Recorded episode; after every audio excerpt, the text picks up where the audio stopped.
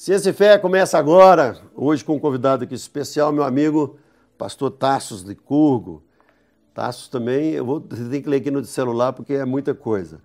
Mas para você que está nos ouvindo aqui no Ciência e Fé, esse grande brother aqui, ele é presidente do Ministério Internacional de Defesa da Fé, ele é pastor, ele é também advogado, professor da UFRN, professor do RT, RBT College, College né, da Guatemala, professor convidado do RBT College dos Estados Unidos e professor visitante da Oral Roberts, Universidade lá nos Estados Unidos. Ele é pós-doutor em apologética e em sociologia jurídica e vai por aí, PhD em educação. Tem, tu, tem 41 anos, como é que você conseguiu estudar isso tudo? Rapaz, eu. Você está estudando desde os 15?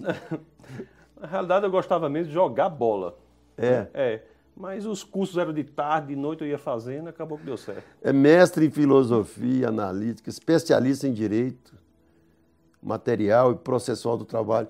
Você, você, você se tornou um apologeta, mas você também trabalhou na área de direito, né? É. Na realidade, quando eu fiz muitos dos cursos, eu não era cristão, né?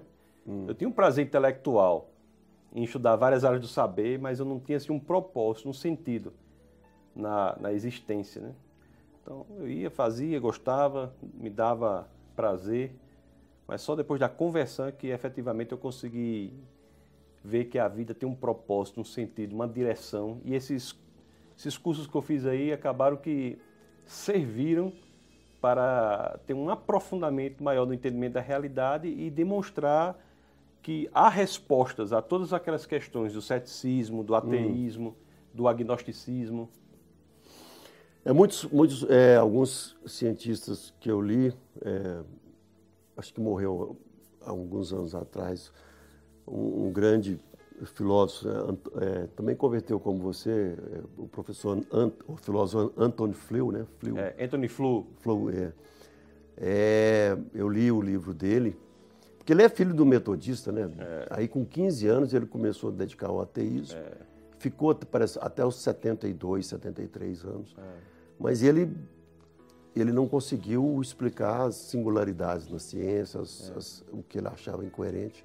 É. E ele volta para o cristianismo, né? É. Lança alguns uns dois ou três livros, dentre eles eu li um. E agora ele morreu há pouco, uns é. dois anos atrás. É. O Anthony Flew ele foi um dos ícones do ateísmo da geração anterior, né? Um homem inteligentíssimo e ele, eu não, eu não saberia dizer se ele voltou ao cristianismo, mas certamente há uma forma de teísmo. Ele não, ele converteu. voltou. Inclusive, ele foi acompanhado pelo, pelo reverendo é, muito conhecido, hum. escritor também, é, eu não, não, não, me lembro. Ele lançou um livro, inclusive, Sei. cristão, com, com esse reverendo. Ele voltou ao cristianismo. Ele, ele é filho de pastor metodista. É. Eu sei que ele se sensibilizou muito diante das novas descobertas na área de DNA. Foi isso que foi que ele viu que realmente por trás daquela informação, né, presente no DNA, era impossível nós não concluirmos que há uma mente inteligente que planeja tudo isso. Então, aí você você foi como ele, você quer dizer que ontem você falou, né? Você era um intelectual ateu é, sincero. Quer dizer, você era ateu por opção de, de, de não ter uma explicação melhor. Quer dizer, você você estava buscando uma verdade, né? Sua é. verdade. E, e você, então, teve essa abertura para Deus, de, de conhecimento. Fala um pouco sobre isso, porque é muito importante que algumas pessoas estão nos ouvindo agora, elas têm ainda, hoje bem menos, mas ainda tem se aquela, aquela, aquela, aquela leve aparência que o cristão ele é um cara bobinho, né, triunfalista, é. só aquela coisa meio, meio boba assim, que não estuda, que fica sendo influenciado por pastores ou por pessoas, como se, como se todo mundo que estivesse na igreja fosse totalmente. É. Eu tive a experiência assim, de estudar a vida toda num colégio bem tradicional, é, cristão, na modalidade católica, em que a, as freiras lá, embora fossem pessoas bastante amorosas, né, elas não davam respostas às questões que nós tínhamos né, sobre o universo, a vida. Então aquilo meio que fazia com que nós pensássemos que o cristianismo, na realidade, é uma adesão irracional, um modelo de mundo ao, qual você deve aderir por questões de tradição, de família, de cultura e não por ser a manifestação da verdade. Então, isso efetivamente para alguém que busca o conhecimento genuíno faz com que a gente se afaste. Então, minha experiência no cristianismo foi uma experiência de lidar com pessoas que, embora fossem pessoas de coração sincero, bem intencionadas, não sabiam apresentar as razões para a fé. Então, eu fui para o ateísmo porque lá eles tentam explicar, pelo menos o ateísmo intelectual. Existem aqueles que são ateus por questões morais, é outro, é. outro departamento. Mas o ateísmo por, por, de índole intelectual é aquele que busca as explicações para o, a existência, para o fenômeno da existência. Né? Uhum. E eu fui, fui, ali até que me deparei com, com o modelo de mundo alternativo. Um livro foi que me primeiro me evangelizou, foi o livro Cristianismo Puro e Simples, Puro e Simples de C.S. Lewis, que, a, a, inclusive que eu indico para todos, em que um, um, um escritor de um estilo elegante, estilo delicado. Respeitado, né? Mesmo fora do cristianismo, ele é muito respeitado. Era um grande intelectual, né? Ensinou em Oxford e em Cambridge. E, e, foi ali que, quando eu li aquele livro, eu disse, realmente é impressionante que há cristianismo inteligente. E foi aquilo que abriu a porta para que eu procurasse né, mais material. E eu tive um convencimento intelectual de que o sistema de mundo do cristianismo é aquele para o qual há mais evidências. Então é, foi ali que teve o que eu poderia chamar, que aconteceu, o que eu poderia chamar de uma conversão intelectual. Não é, não é a conversão genuína cristã, mas é um convencimento intelectual que abriu as portas para a ação do Espírito de Deus em minha vida e eu pudesse me tornar um cristão. Mas e aí, depois desse, desse livro, você teve um interesse pela Bíblia também? Passou a ler a Bíblia? É, depois desse livro, eu comecei a ler outras coisas, comecei a analisar a Bíblia. E eu estava, até um determinado momento, que eu estava convencido de que o cristianismo era o modelo de mundo para o qual havia mais evidências, era o, o modelo de mundo verdadeiro. Mas eu não, olhando retrospectivamente, eu posso dizer hoje que eu não era um cristão naquele momento. Uhum. Eu apenas tinha um, agora um prazer intelectual no cristianismo, mas eu efetivamente não havia priorizado na minha vida é Cristo como a razão de tudo o que existe. Aí nós passamos por uma experiência, eu e minha esposa, nós tivemos uma filha que faleceu, e nesse falecimento da, da, da, é, da minha filha, foi um momento assim que eu fui, fui chamado a me posicionar diante da realidade das coisas. Então foi ali em que eu caminhei aquela grande distância que eu falo, distância mais importante que temos que caminhar, que é aquela que separa o cérebro do coração. Então foi ali que eu considero que houve efetivamente uma conversão. Foi naquele ponto em que eu disse, ok, já estou convencido intelectualmente da veracidade do cristianismo, mas hum. agora aquilo que está no âmbito do intelecto vai atingir o âmbito do coração e eu vou poder dizer da forma que Paulo diz que viver é Cristo, morrer é lucro, viver é Cristo. Ali foi o momento em que eu considero que genuinamente me converti ao cristianismo colocando Jesus não na posição de copiloto, mas na posição de piloto da, da minha vida. Que legal, né? E, e aí você, estudando, você é, se de, dedicou à apologética, né, à defesa da fé. Isso já nos primeiros tempos do seu cristianismo ou você foi estudando e foi interessando pela, pela essa parte teológica? É, pois é, eu, eu descobri assim que o interesse pelas razões para a fé, não é um interesse assim que é seletivo de alguns cristãos, não deveria ser, embora na realidade, infelizmente, hum. seja, né?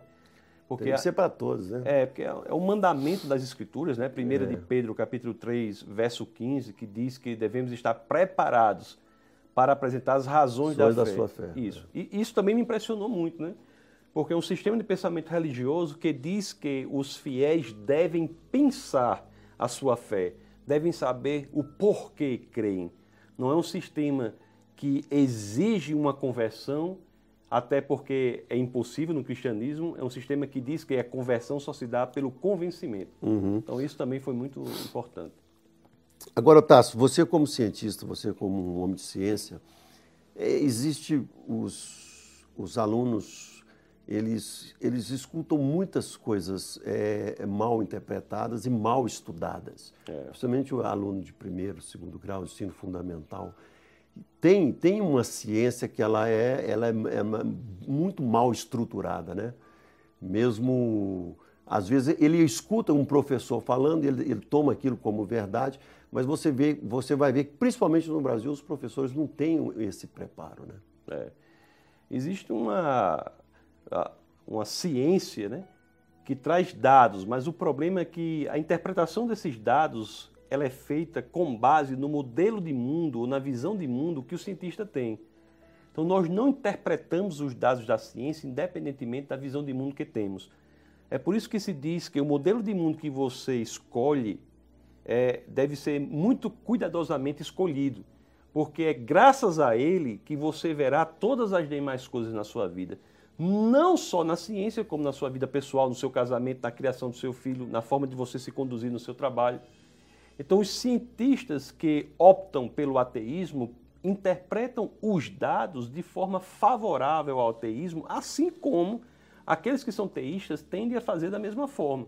Então, é importante que todos procurem buscar evidências o mais objetivas possíveis para que possamos, de maneira imparcial, determinar qual os sistemas de pensamento, qual os modelos uhum. de mundo, qual das cosmovisões é aquela para a qual há mais evidências. Mais evidências. E, e, e com experiências empíricas, né? E, algumas inventadas, mas outras reais. É. Né? Nós vamos poder, vamos, vamos fazer isso no livro de Gênesis, no, no, é, já passou os primeiros 15 minutos, você nem sentiu aí. no Moisés, próximo bloco. Serão Moisés quatro saiu, blocos né? de 15 minutos. Você vai ver esta semana e a próxima aqui com, com o Dr. Tassos. Tá bom? A gente volta daqui um pouquinho, Tassos.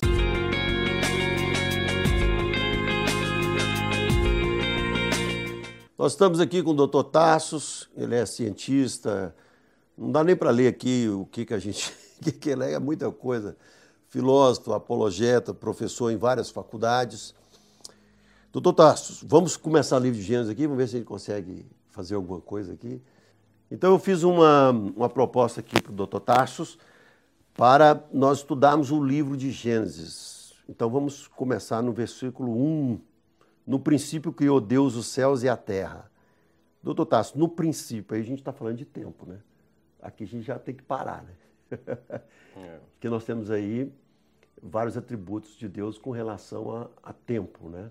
É. Nós temos uma turma aqui, né, Tomás de Aquino, Agostinho e outros grandes, eles acreditavam que Deus é atemporal. Tem uns que acreditam que Deus, como o Drake, né, que ele era atemporal, mas ao criar ele se torna eterno e temporal. E temos algumas teologias aí que falam que Deus ele é temporal. É. Qual que, o que, que a gente, para você indicar, uma pessoa que começa a estudar Gênesis aqui, sobre esse assunto? A primeira, o primeiro verso né, das Escrituras, né, no princípio criou Deus os céus e a terra, traz algumas teses revolucionadoras. Né? É. Para você entender a questão do princípio, você tem de entender o uso do verbo criar. É.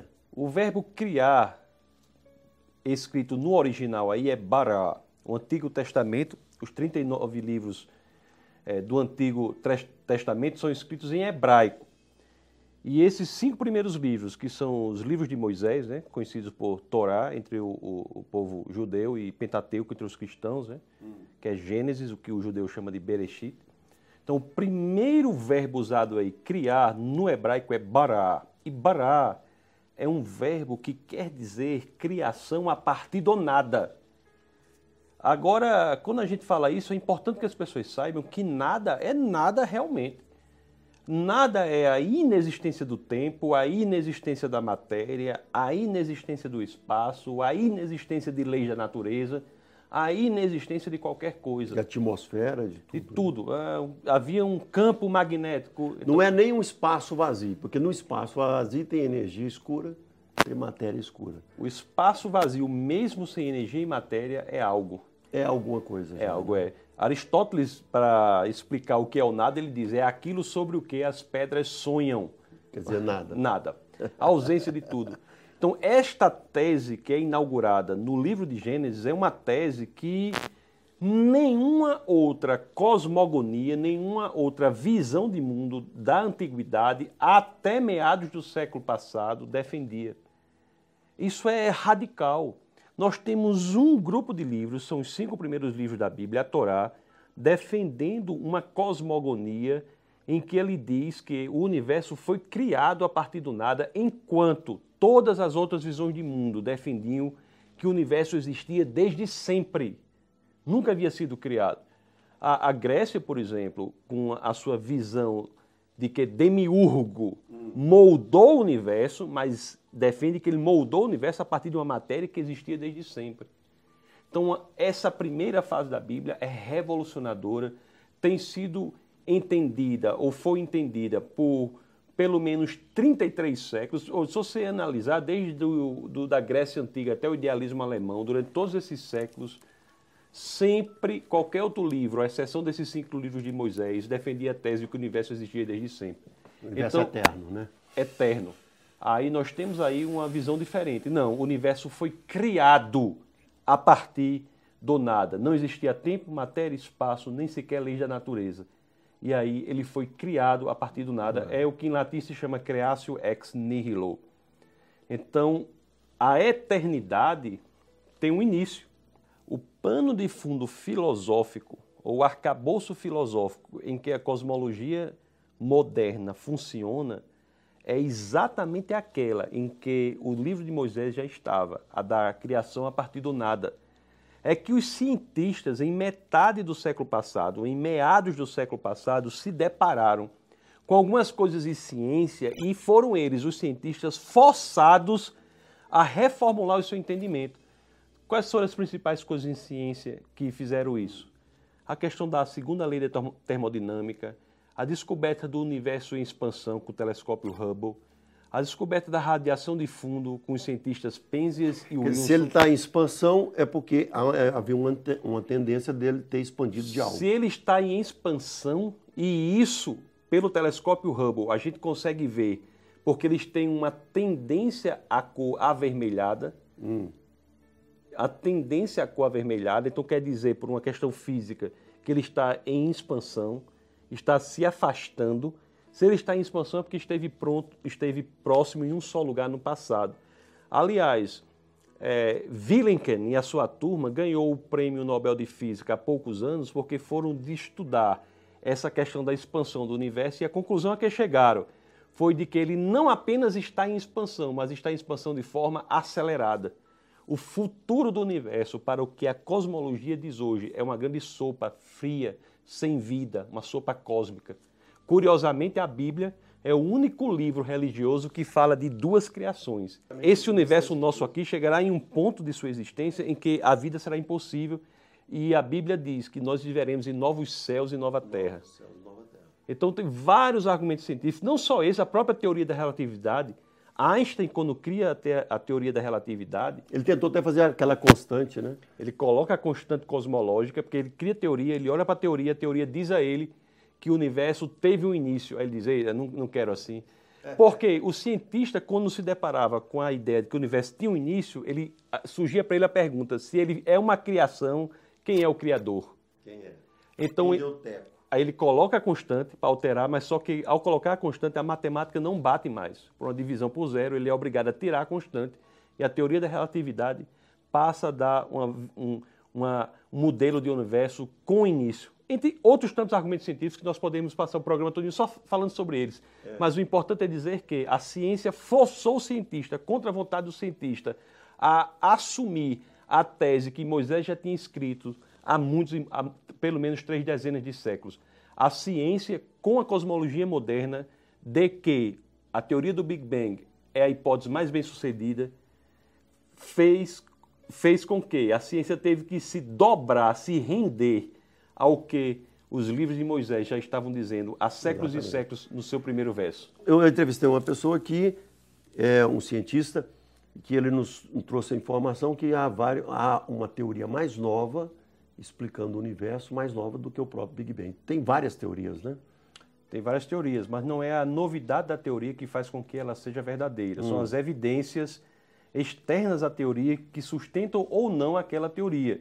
O que ocorre é que, para os modelos de mundo de criação a partir do nada, de que o universo esteve em um determinado ponto e dali ele foi criado e expandiu, é que nós temos é, evidências como a segunda lei termodinâmica, o universo expansão com o telescópio Hubble, radiação de fundo, galáxia semente, teoria da relatividade, existência de urânios radioativos, até evidências filosóficas. Você já ouviu falar sobre as evidências filosóficas? Não, não. Por exemplo, se você imaginar que o, o tempo era eterno para trás, hum.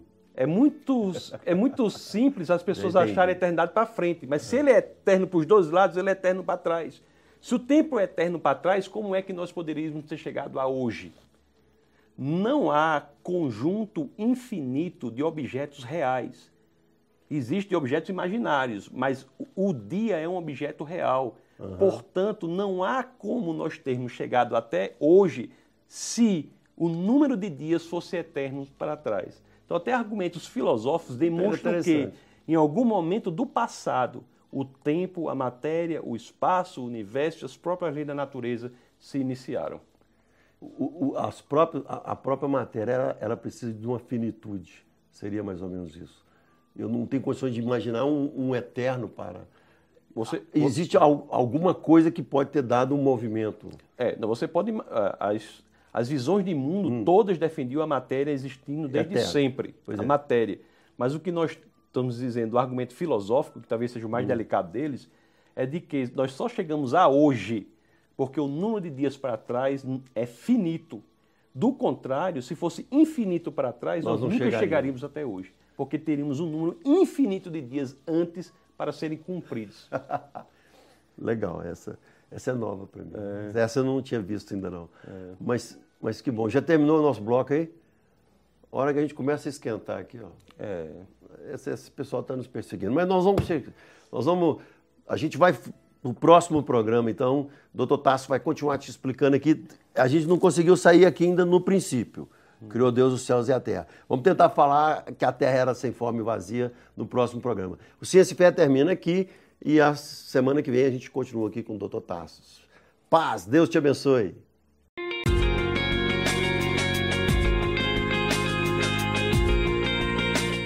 Ciência e Fé volta aqui com o doutor Tassos Licurgo. Ele é presidente do Ministério Internacional de Defesa da Fé. Ele é professor da UFRN.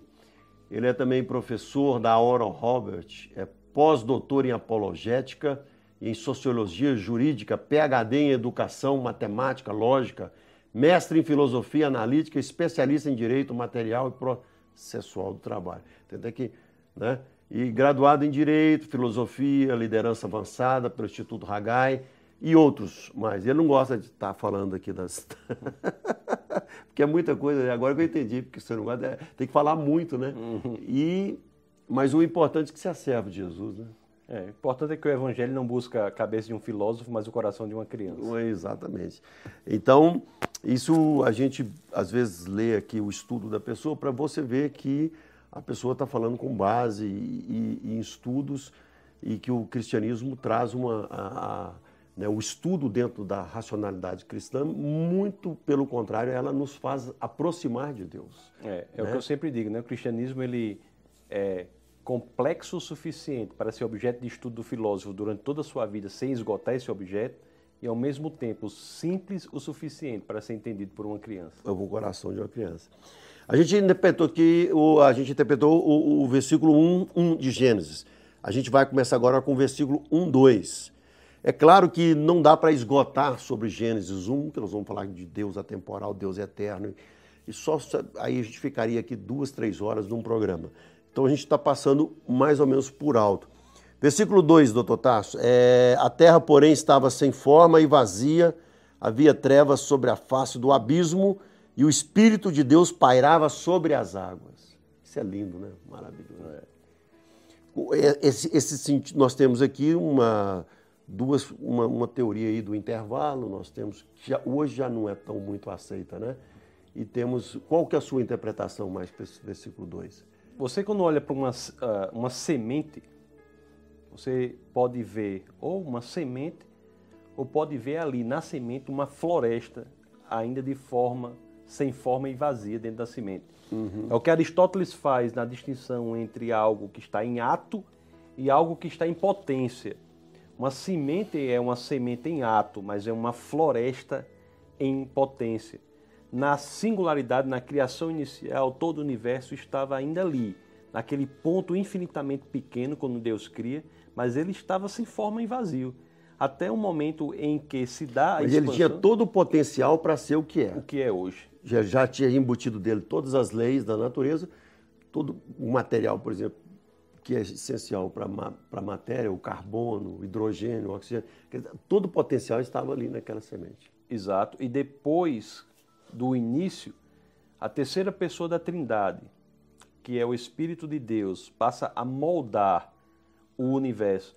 É interessante que o verbo que é utilizado posteriormente para as criações, embora, a Bíblia traduza por criação nos versos seguintes, em hebraico não é mais bará, o verbo utilizado no primeiro capítulo, quando tudo é ah. criado a partir do nada, mas é sim assá, que tem a ideia de. Isso no versículo 2 ou, ou, mais à frente? Mais à frente, nos, ah. nas criações, ah, tá. nós temos o verbo assá. A não ser quando ele vai criar o homem, que ele volta a utilizar o verbo bará. E, então, você acha que o Espírito Santo, então, nessa matéria, né, nessa matéria que estava é, aparentemente informe, mas que tinha todas as suas, as suas, suas condições, todas as suas, suas informações suas ali, é. como se fosse um DNA. Aí o Espírito Santo começa a... Fala que Jesus também, em, em Eclesiastes, né, em Provérbios, fala que ele era a sabedoria também, né? É. é. Se você vê as três pessoas da Trindade nesse movimento de criação, né? Exato. A segunda pessoa da Trindade, que é Jesus, se confunde com Logos. Quando nós lemos lá o, logo, é, o, Evangelho de João, capítulo 1, verso 1, combinado com João, capítulo 1, verso 14, está claro ali em grego, o Novo Testamento é escrito, hum. escrito em grego, o Antigo em hebraico, algumas partes em aramaico, mas quando lemos lá a biografia de Jesus pelo seu biógrafo João, capítulo 1, 1, combinado com João 1, 14, está claro que é o Logos que toma carne, que vira carne, que encarna e vem habitar entre nós. Então, o Logos é uma palavra conhecida no meio dos filósofos, que quer dizer o princípio, a razão de ser das coisas. E esse mesmo Logos, que é Jesus, está no início de Gênesis, quando é por meio da palavra que palavra. muitas das coisas são criadas, por meio do Logos que as coisas são criadas. Você acha literalmente que a palavra de Deus, né? Hum. A palavra, ao, ao, ao emitir as suas sílabas, né? para nós, nós temos que trazer para o português aqui, para se tornar entendido. Ao emitir os seus substantivos, os seus verbos, ele estava criando. Deus sempre, ele poderia ter feito de outra, de outra forma, mas ele sempre nos dá a ideia de que a linguagem tem um poder transformador. Se você trouxer para o Evangelho, as Escrituras são o espelho linguístico da hum. realidade de Deus. A exposição de homens à linguagem que está nas Escrituras Sagradas é apta, idônea para gerar uma transformação radical no homem, assim como Deus faz na origem do universo. Existe um paralelismo. As, a maneira que Deus cria o mundo tem um aspecto pedagógico muito importante. Ele opta por aquela forma para nos ensinar muitas coisas.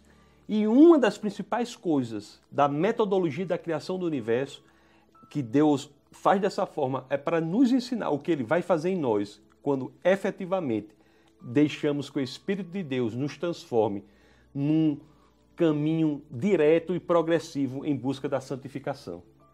E, e tendo o Espírito Santo, é, então ele pega essa, essa informação da palavra e, e ele paira sobre as águas. Então, ele pairando, então há, há, um movimento de transformação e está havendo ainda um movimento de transformação. Porque a nossa conversão também é, é, é como se nós estivéssemos no, num caos é. informe e, e, que o, Jesus fala, é, não foi você que veio a mim, né? foi o Pai que o trouxe. É. Olha que coisa linda, maravilhosa. Então, quer dizer, que para se dar vida, até mesmo para nós convertermos, como diz Colossenses 2, 13, é, acho que é Colossenses 2, 12, 13, fala, nele está tanto o agir como querer, como efetuar, como efetuar. Quer dizer, hoje o Espírito Santo ele está sobre nós também, causando transformação nesse caos humano. Né? Isso é maravilhoso. É. Eu acho que na natureza o processo criativo de Deus se encerra no sexto dia, hum.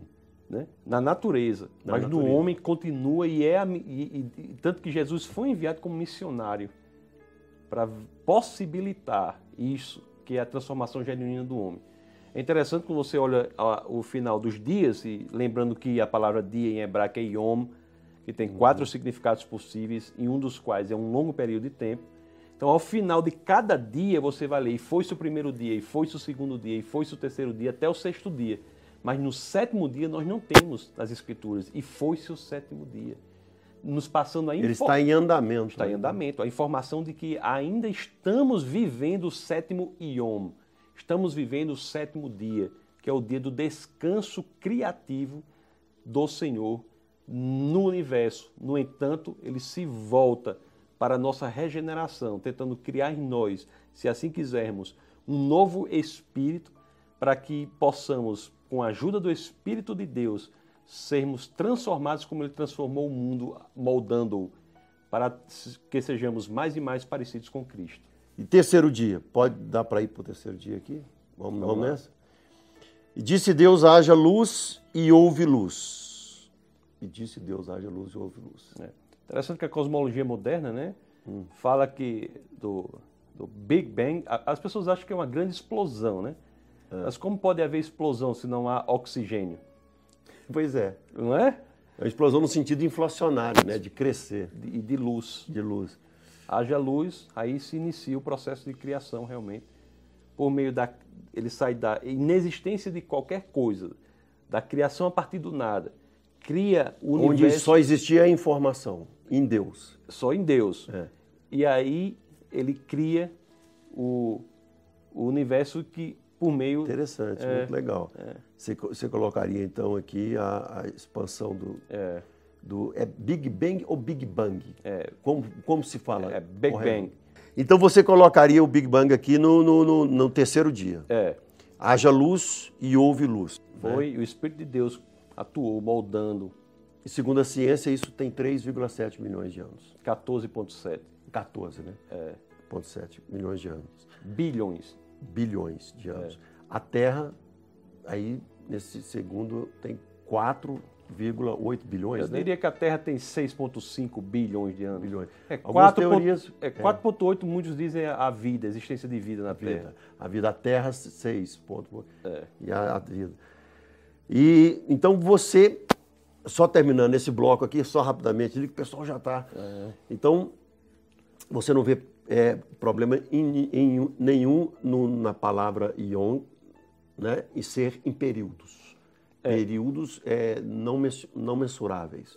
Não, pode é... ser um segundo, pode ser um, um milhão de é, anos. Há quatro né, sentidos possíveis para a palavra Yom. Moisés não poderia ter escolhido outra palavra, porque a grandeza vocabular do hebraico antigo era muito pequena. Moisés só tinha à sua disposição uns 3 mil vocábulos em todo o hebraico antigo quanto hoje em dia só de verbos irregulares em português nós temos mais do que isso. Uhum. Então ele teve que utilizar uma palavra yom que pode significar dia de 24 horas, dia em posição à noite, pode significar dia quando dizemos assim nos dias de fulano de tal, ou pode significar um longo período de tempo. E é esta, eu acho, a interpretação mais viável das escrituras sagradas. A gente vai fazer então o próximo bloco, o quarto dia. Fica aí porque tem um assunto interessante. Ciência e fé.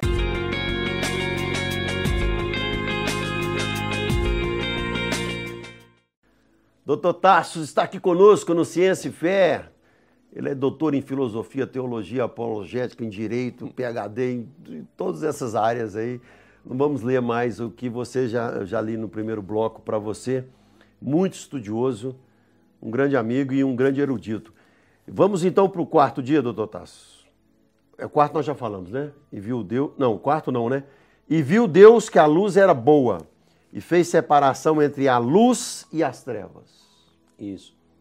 O, o que é interessante aí, é, quando ele cria o mundo e as coisas, ele cria a luz, hum. ele cria o mar posteriormente, ele cria isso, cria aquilo, cria aquilo, E ele olha para aquilo em vez de dizer é belo, ele diz é bom. Isso é muito interessante porque Deus estabelece aí um princípio de união entre o elemento estético e o elemento ético. Isso é uma das coisas mais. Porque se você levar uma pessoa que nunca viu o mar para olhar o mar, olhar a luz, ou seja o que for, ela vai dizer isso é muito belo. Mas Deus não. Ele, quando vê o elemento estético, ele diz é bom. Então há uma união aí que a beleza tem que vir junto com o elemento ético, tem que ser bom. E futuramente nós correlacionamos isso ao elemento ontológico, para dizer que tem que ser também verdadeiro. É só corrigindo aqui, eu falei quarto dia, eu estava querendo falar o quarto versículo, tá, gente? Hum. Nós ainda estamos aqui no primeiro dia. Por isso que você falou que aí é houve tarde e manhã o primeiro dia.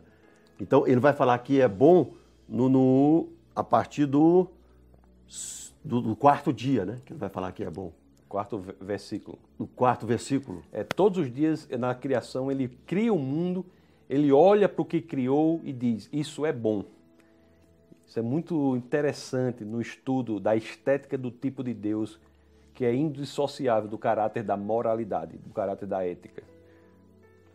É que a luz era boa, né? É. Então, é assim, Deus ele traz uma, uma, uma essa relação ética, uma, ética não, uma relação com a arte, né? É. Com o sentimento. Quando eu falo a palavra boa, eu, eu já trago uma carga de sentimento. o elemento palavra, né? estético da arte é indissociável do elemento ético. O que é belo é bom uhum. e também é verdadeiro, tem um elemento ontológico. E houve tarde amanhã, então, versículo 5, é, houve tarde amanhã, o primeiro dia. E disse Deus: haja firmamento no meio das águas e separação entre águas e águas. Fez, pois, Deus o firmamento e a separação entre águas debaixo do firmamento e água sobre o firmamento. E assim se fez. E chamou Deus o firmamento céus, e houve tarde e manhã o segundo dia. É, você vai ler isso em hebraico, quando diz Deus e fez Deus, e Deus fez. Esse fez aí é o hebraico assá, não é mais o hebraico bará, que está no verso 1. Como você disse anteriormente. É, é. Então, as coisas já estão criadas e Deus está moldando por meio do seu espírito as coisas. Então agora a informação está virando matéria, está virando leis da natureza. Está, está entrando, virando... está, cria, está tendo forma, forma e ordem. E ordem. Exatamente. Que tira aquele sentido de que havia caos sob o abismo. É. É? E disse Deus, e disse também Deus: ajuntem-se as águas debaixo dos céus num só lugar e apareça a porção seca. E assim se fez. A porção seca chamou Deus terra e o ajuntamento das águas mares. E, viu Deus que isso era bom.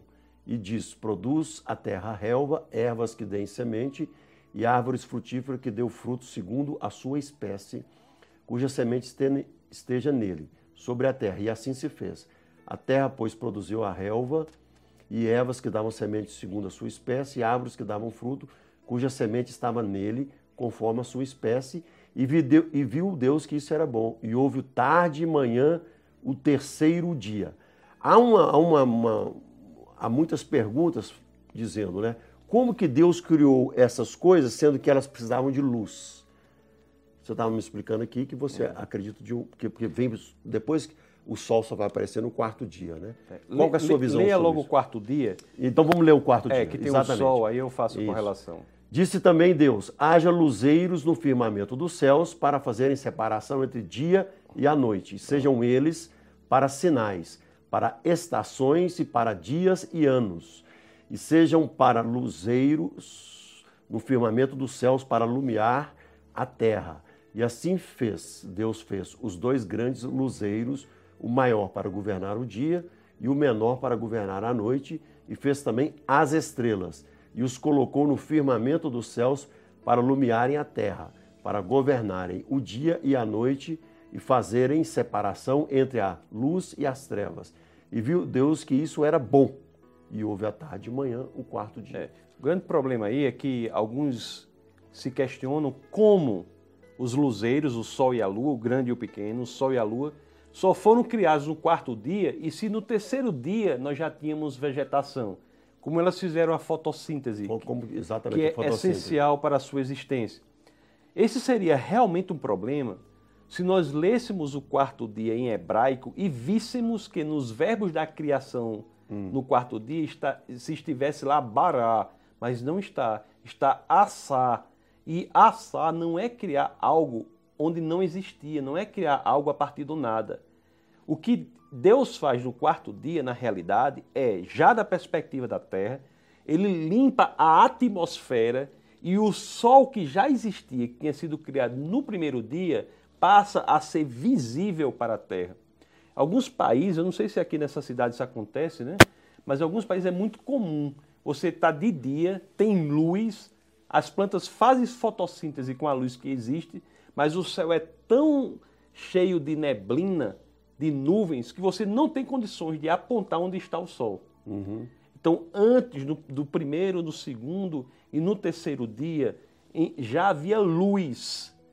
Por, só que nós não víamos a perspectiva da Terra, o Sol nem a Lua, porque havia uma neblina.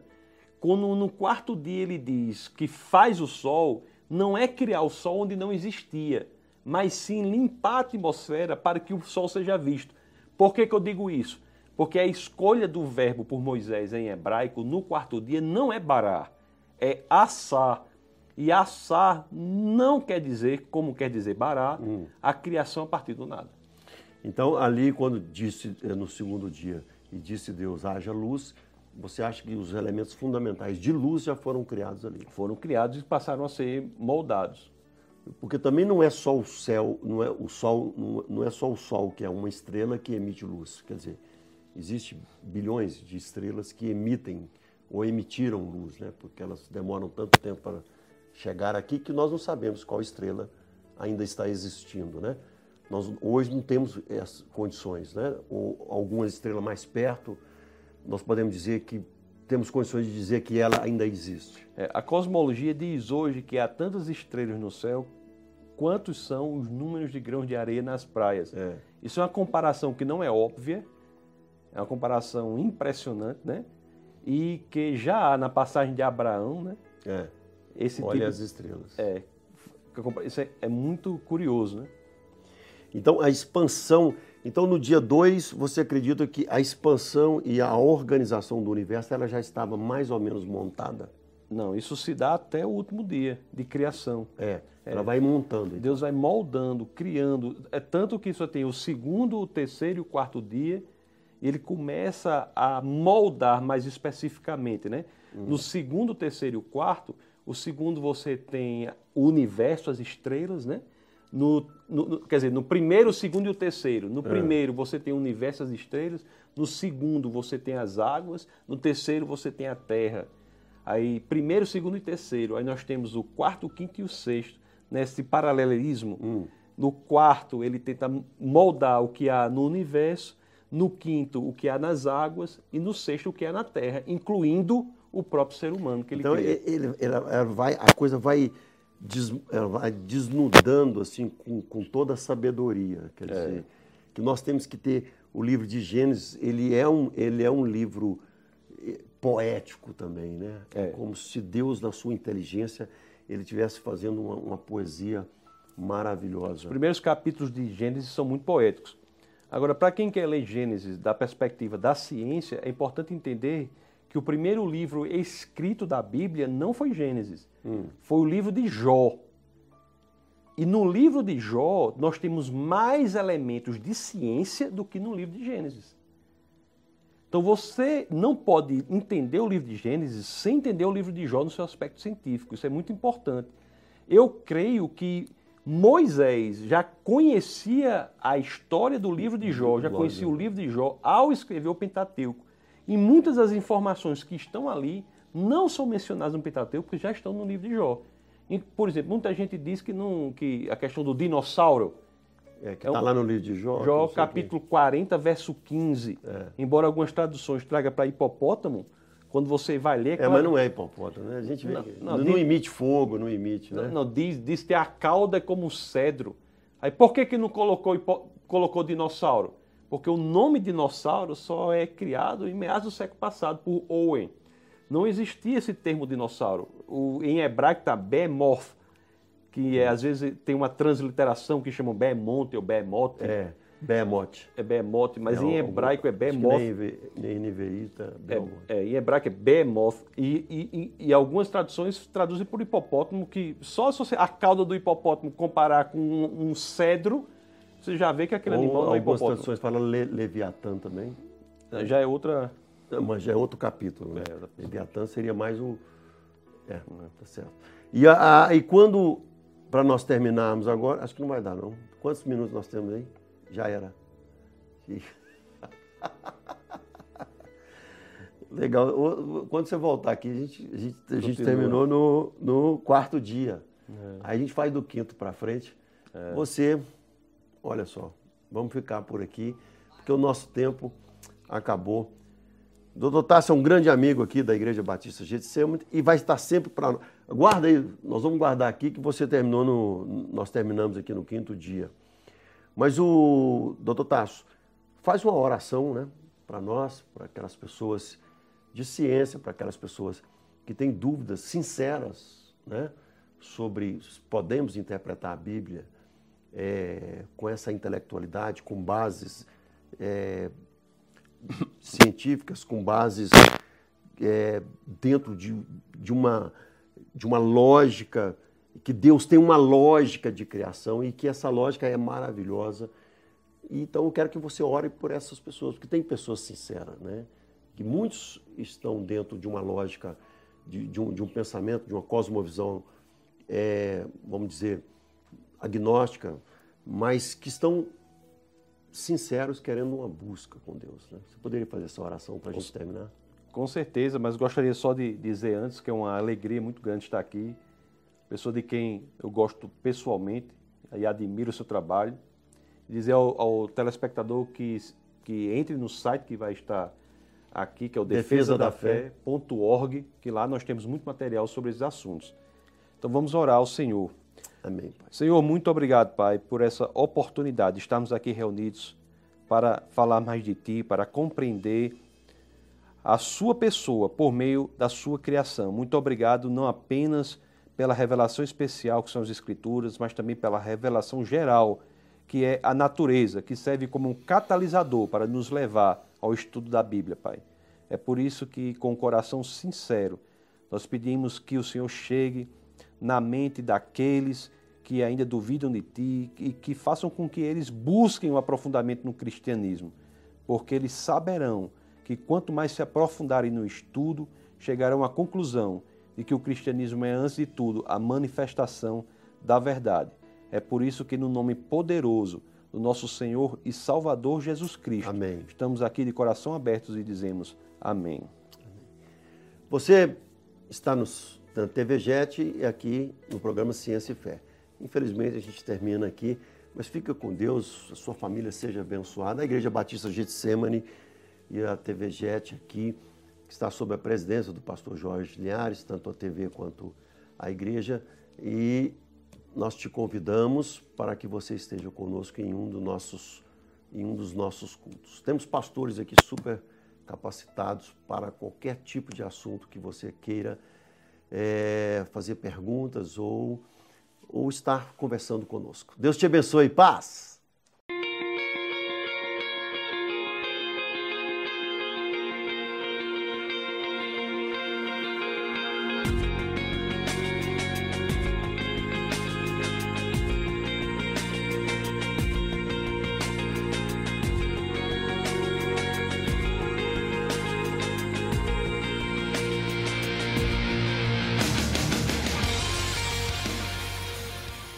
Defesa da Fé, um ministério comprometido em amar as pessoas, abraçar a verdade e glorificar a Deus.